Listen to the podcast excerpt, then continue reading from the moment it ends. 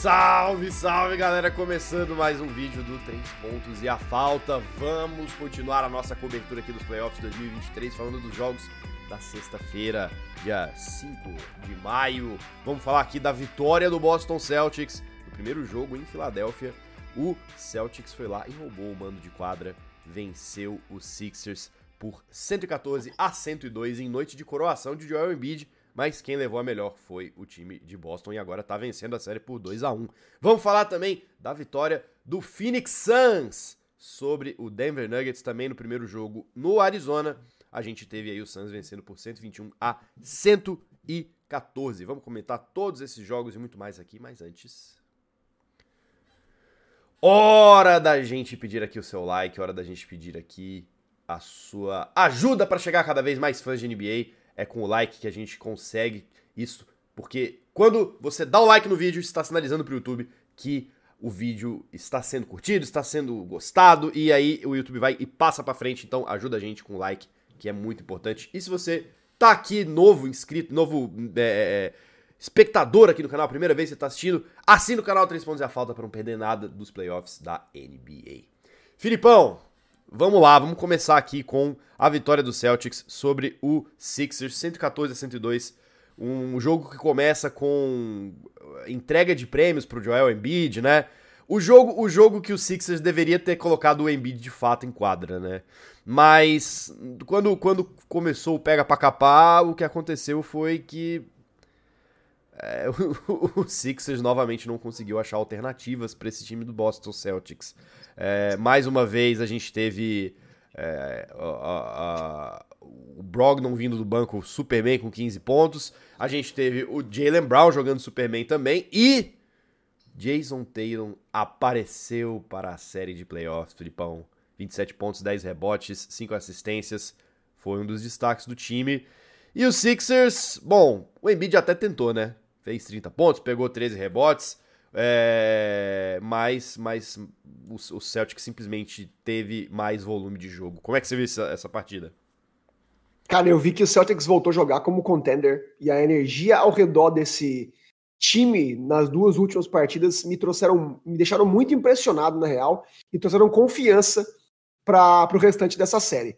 É, eu achei que na noite de ontem, como você mencionou, o Embiid recebeu o troféu em casa, Casa cheia, time motivado, discurso super emocionante. Quem não viu, veja, é muito legal ver o Embidão emocionado recebendo o troféu, abraçou o filho dele, recebeu a, o reconhecimento e o carinho da torcida de casa como ele bem merece. Então, assim, quando eu vi aquilo, eu falei, cara, os caras vão entrar com tudo, né? Mas quem jogou como se estivesse em casa foi o Celtics uma vez mais, né? Foram absolutamente impecáveis na defesa do perímetro de novo.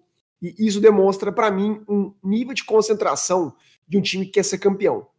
O Embiid voltou para o time titular, obviamente, e então eles aumentaram a estatura desse time, povoaram o garrafão e seguraram o Philadelphia para só 39% de quadra.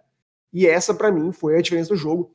Crédito para o gigantesco Grant Williams, que não vinha sendo muito acionado durante a série contra a Atlanta, mas voltou a ser aquele cara importante na rotação dos playoffs do ano passado e o Embiid, como você bem mencionou, Bruno, é, teve um jogo de 30 pontos, teve um jogo muito bom, mas ele não teve vida fácil em momento algum. Foi, por muito por, foi muito por conta do Grant Williams em cima dele que essa uh, o Embiid saiu da zona de conforto. E isso, para mim, é algo incrível, porque ele tá longe de ser um pivô, ele não tem o atleticismo, o corpo de um pivô, mas a facilidade com que ele marca esses caras maiores com ele, que ele é algo espetacular.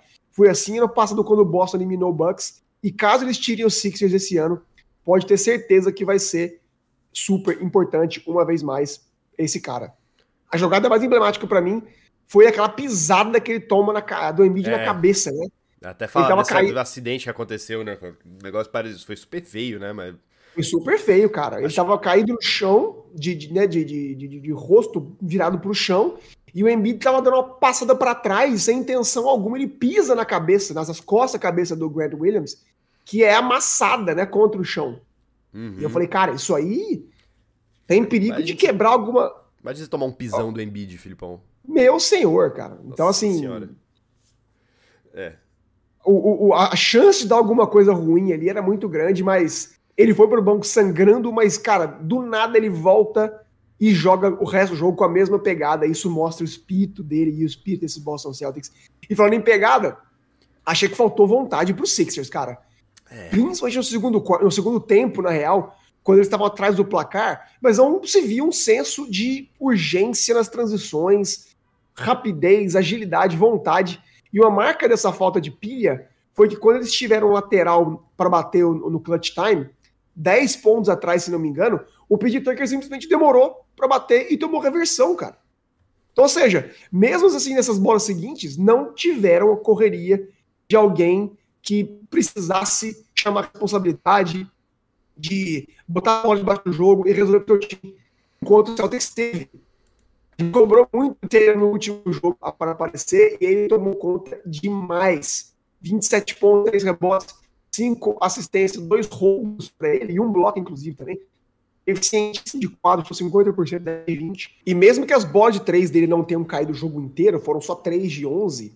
O engraçado é que quando ele precisou, ele foi eficiente. No quarto quarto, no clutch time, enquanto o Sixers fazia, tinha alguma. tentava alguma corrida para voltar para a partida, as bolas dele caíram e ele deu uma aula de vontade para mim. Eu acho que ele foi muito ativo, mesmo sem a bola na mão na partida de ontem.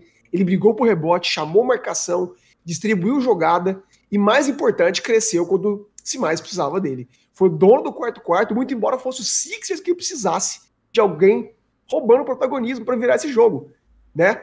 O Sixers quem precisava defender o mando de quadra, mas foi simplesmente o Tatum imparável que não deixou. É, e Boston recuperou o mando de quadra, como eu falei, porque agora eles, eles, eles voltam a ficar 2-1 na série. Tem um jogo de volta em, em Filadélfia agora, mas dada essas, essas duas últimas vitórias muito convincentes, eu acho que Boston, se tinha um problema meramente psicológico, mental, ao redor dessa equipe, eu não tenho visto mais. E juntando esse fator com o fator elenco, que eles são um elenco mais profundo, são um elenco mais preparado mentalmente, que já estiveram nas finals ano passado, que é um pouco mais robusto ainda a adição do Malcolm Brogdon, eu vejo eles como um time muito mais preparado, muito mais pronto para chegar é, à final da conferência em relação aos Sixers, que, de novo, sofre por um problema de identidade quando essa hora aperta, quando os playoffs chegam, quando a pressão cresce. Eu senti isso de novo ontem. Eu senti o Sixers apagado, procurando alguma resposta na quadra e ninguém quis chamar esse protagonismo, ninguém quis vencer esse jogo, estava muito assim ganhável. Essa vantagem, vantagem de 10 pontos no quarto quarto chegou a ser 5. Mas, de novo, eu não senti que eles tiveram ímpeto. Não foram aquele time cirúrgico que cresce nas horas importantes. Então, por isso, eu estou um pouco preocupado com os Sixers e vejo o Boston crescendo bastante nessa série, Bruno. É, eu, eu, eu acho que o problema dos Sixers é que. Eu acho que eles precisam. É, é na série contra o Nets, a gente viu que às vezes o, o, elenco de suporte ele ainda dava uma dava uma ajuda, né? Você tinha ali, às vezes, o Tobias Harris fez umas, algumas boas partidas, é, o Niang fez algumas boas partidas, e, e, isso não está acontecendo. Você não consegue ver soluções criativas no ataque que não partam do Joel Embiid, do James Harden ou do Tyrese Maxey. Se, se, o, se, se o Sixers não tem esses três caras funcionando extremamente bem, jogando muito, muito, muito, muito afinados, né? E ainda tem isso também, eles não tem que estar tá jogando só muito bem. Eles têm que estar tá com um entrosamento muito bom, né? Eles têm que, você tem que ter ali o Embiid tão, tão bem, tanto bem na defesa quanto bem buscando rebote no, no, no garrafão, né? Utilizando sua presença muito física para conseguir abrir espaços. Você tem que ter o James Harden achando, achando brechas ali na defesa para conseguir os passes que ele tem conseguido. É, você precisa do Maxey também bastante atlético, seja né, tentando ali alguma penetração ou às vezes tentando forçar mais chute de três se os três não estão extremamente bem, é, é muito complicado pro Sixers ganhar essa série, porque os Celtics, como a gente falou, eles têm muitas opções, né? E me impressiona um pouco o, o, o quão. O quão pouco, acho que o, o, Doc Rivers tá, tá rodando esse elenco, cara. É, é... Eu, eu não entendo o que que tá impedindo, por exemplo, sei lá, o, o, o Doc Rivers de trazer o Montrezl Harrell pra essa série. Não, jogou essa partida. Eu acho que é um cara que poderia, poderia ajudar ali um pouco. É, é, é se, se, eles estão precisando de mais fisicalidade no, no, no, ali no ataque. O Montrezl é um cara que poderia ajudar, por exemplo.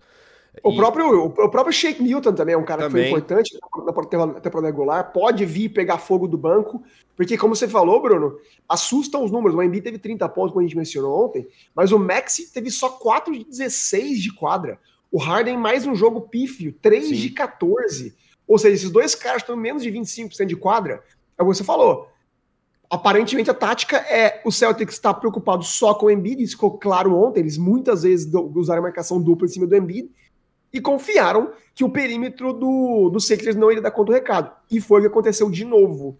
Os caras não pegaram fogo, Embiid não teve ajuda, enquanto, como você falou, do outro lado, o Celtics, tudo caiu, mais uma vez 16 bolas de três para os caras, e estão crescendo muito na série, como eu falei, então a, a, pare, parece que eles viraram realmente uma chavinha e voltaram a ser aquele Celtics que a gente, que a gente esperava. É, é e, e, e, é, e, é, um roteiro que tem sido muito, muito é, é, é, frequente, eu acho, quando esses dois, esses dois times se enfrentam, cara. Na temporada regular a gente via muito isso. O, o Philadelphia ele não conseguia achar soluções, né?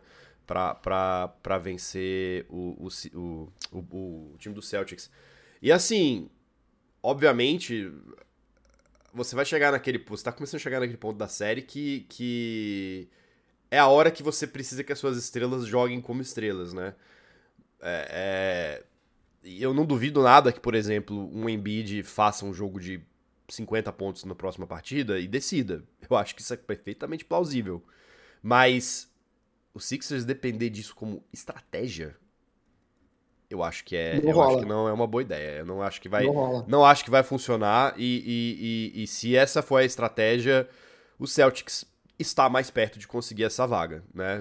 E, possivelmente até em cinco jogos, né? Do jeito que as coisas estão indo. Mas a gente ainda tem essa partida número 4 para conferir, que vai acontecer aí no próximo domingão. A gente estará aqui para comentar assim que rolar na segunda-feira. Bom, Vamos lá, Filipão. Vamos agora passar para o jogo 3. Phoenix Suns e Denver Nuggets. Primeiro jogo da série de playoffs no Arizona. E o Suns venceu, Filipão. O Suns tirou forças do de onde a gente não imaginava que eles iam tirar e conseguiram é, achar soluções e vencer Nikola Jokic e companhia. Mas você, eu sei que você é o cara dos números, mas permita-me abrir essa discussão com números bem significativos, Filipão.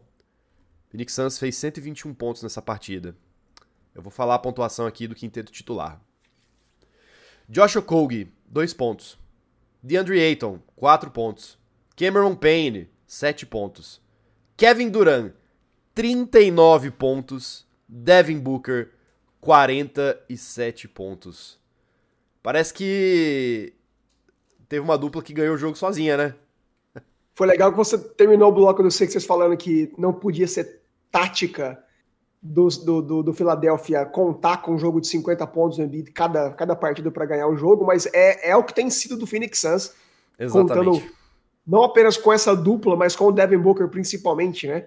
Achei que foi uma vitória na raça do Suns. Os caras jogaram assim, com a corda no pescoço, sem o Chris Paul. Eu mesmo não via não via esperanças para esse time e mas outros caras entregaram na base da vontade, deram, deram um murro na porta até que essa porta se abrisse e aconteceu.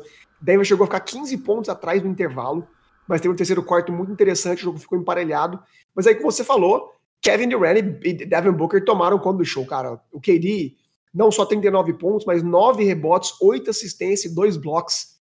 Ele sofreu com a marcação chutou só 12 de 31 de quadra, mas foi super agressivo. Foi para a linha de lance livre 16 vezes, converteu 14. Ou seja, foi o jogo até agora que eu mais senti o Kevin Durant na fim.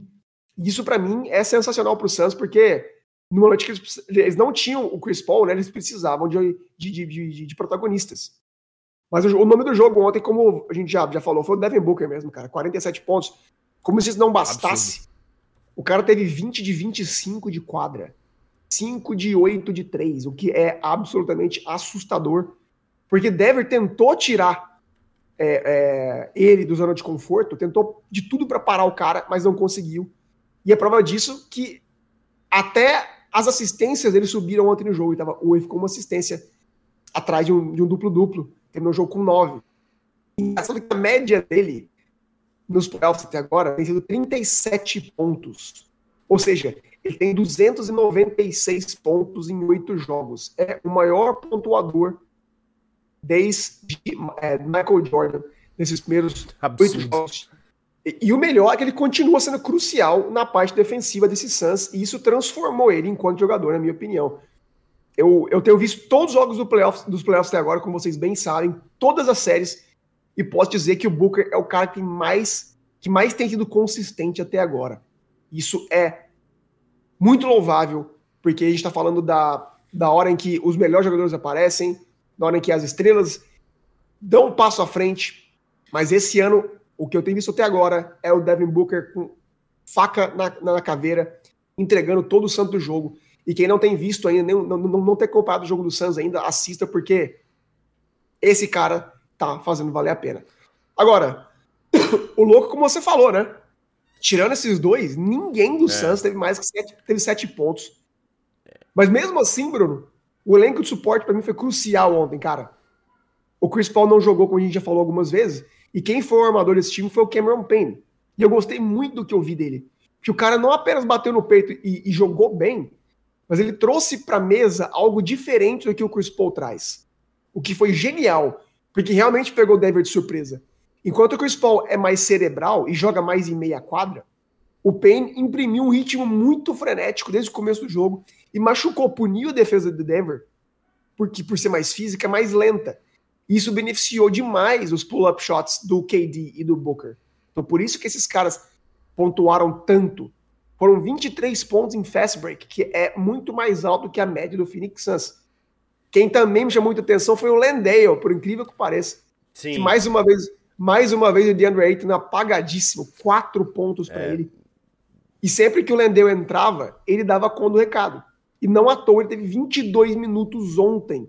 E foi super importante na defesa. Então foi curioso você ver no, no, no clutch time o Monte Williams preferindo o Landale e não o DeAndre Ayton, o que é preocupante. Sim. Diga-se diga passagem a longo prazo. Você ter um cara que foi número um, escolher número um do draft, ficar no banco para um cara como o Landale né? TJ Warren também foi o maior plus-minus do jogo com 20. Landry Shamet também jogou 25 minutos. Até o Terence Ross, Bruno, que sequer jogou na última série, jogou ontem. Ou seja, estamos falando de um jogo que, de vida ou morte, para o Suns, sem garbage time, em que o Suns teve 10 jogadores diferentes em quadra. Fala bastante da vontade desse time de, e de como o Monte Williams vai tentar de tudo para vencer essa série. Ou seja, a gente envelopar. Vitória crucial de um time praticamente. que seria eliminado praticamente, né? Caso perdesse Sim. ontem. Mas tirou força de um elenco, cara, super limitado. E que, obviamente, contou com duas performances lendárias para bater o ridículo Jokic, eu tenho que dizer, Bruno. É, porque mais o cara, vez, né? o cara terminou o jogo com 30 pontos, 17 rebotes e 17 assistências, cara. São números literalmente é. de, de outro mundo, cara. É, é assustador, assim. E, e, não só ele, né? O Murray Acho que foi um grande beneficiado dessas assistências, né? Fez 32 pontos. Michael Porter Jr. também, né? Acho que até aproveitando um pouco essa falta de agressividade do garrafão. O cara tá, tava posterizando até o Kevin Durant. É, mas, mas, de fato, assim, acho que para finalizar, é, eu queria falar um pouco sobre o Aiton. Eu acho que eu, eu senti um pouco que acabou a paciência do Monte Williams com o Aiton, cara. Porque não é a primeira vez que ele, que ele tem um jogo apagado. Ele não é a primeira vez que ele não comparece em momentos importantes. É, e, e, e, você sempre via o Monte Williams colocando o em quadra. Seja porque não tinha outra opção, seja porque talvez existisse essa necessidade da organização de, de provar que não, né, que o cara foi a primeira escolha do draft, tem que botar o cara para jogar. Mas eu acho que foi muito significativo o fato de chegar no último quarto e ele, e ele preferir manter o Landale do que deixar o, do que botar o Aiton de volta em quadra. E para mim é muito assustador, depois da partida, o Aiton, ele começa a andar na quadra, assim, com a cara de, de estupefato, né? Tipo, ele andava sem entender e meio, meio, meio que com raiva e, e tentando, tipo, falar com, né, com, com, com, com a comissão técnica, tentando entender do porquê que ele não foi colocado de volta no jogo. E assim, sério, Aiton, que você precisa disso? Meu amigo, você fez, você fez sete pontos na partida. Você você você pegou cara, você, você não fez nada, você fez absolutamente nada. Você foi uma presença quase nula no garrafão. É, é, é, é e, e, quando o, o, seu reserva entra em quadra e jogou muito melhor do que você, tipo, você, você simplesmente não conseguir ver o, o, o fato que tá na sua frente e achar que é um direito seu você você ter que ser, ser colocado de volta nesse time, para mim é, é, é, meio assustador, assim. Eu acho que o Eiton tá completamente desligado. É, e, e para mim é a sinalização de que provavelmente é um cara que não deve estar no futuro do Phoenix Suns, assim, eu acho, eu acho muito improvável. Já teve toda aquela treta de negociação, que ele, ele, ele quase que vai pro Pacers e aí força o Suns a, a renovar o contrato dele num, num valor super alto, mas eu acho que, realmente azedou, assim. É, é, é... E é um, é um pouco preocupante, né, porque é uma posição muito sensível e e o, o, o, o Suns precisa de um cara forte no garrafão, né? Assim, vai ter que contar com o Aiton de qualquer forma e tal. E tá esse climão aí. Então, eu, eu não sei o que vai acontecer. A gente vai ficar de olho, com certeza. Tem mais Suns e Nuggets rolando aí. Próximo jogo vai ser no domingo agora. A gente, a gente vai ver como é que vai ser essa partida, mas eu acho que o, novamente, né, o Suns, se quiser vencer, vai precisar de outra partidaça dessa dupla aí. Kevin Durant e Devin Booker.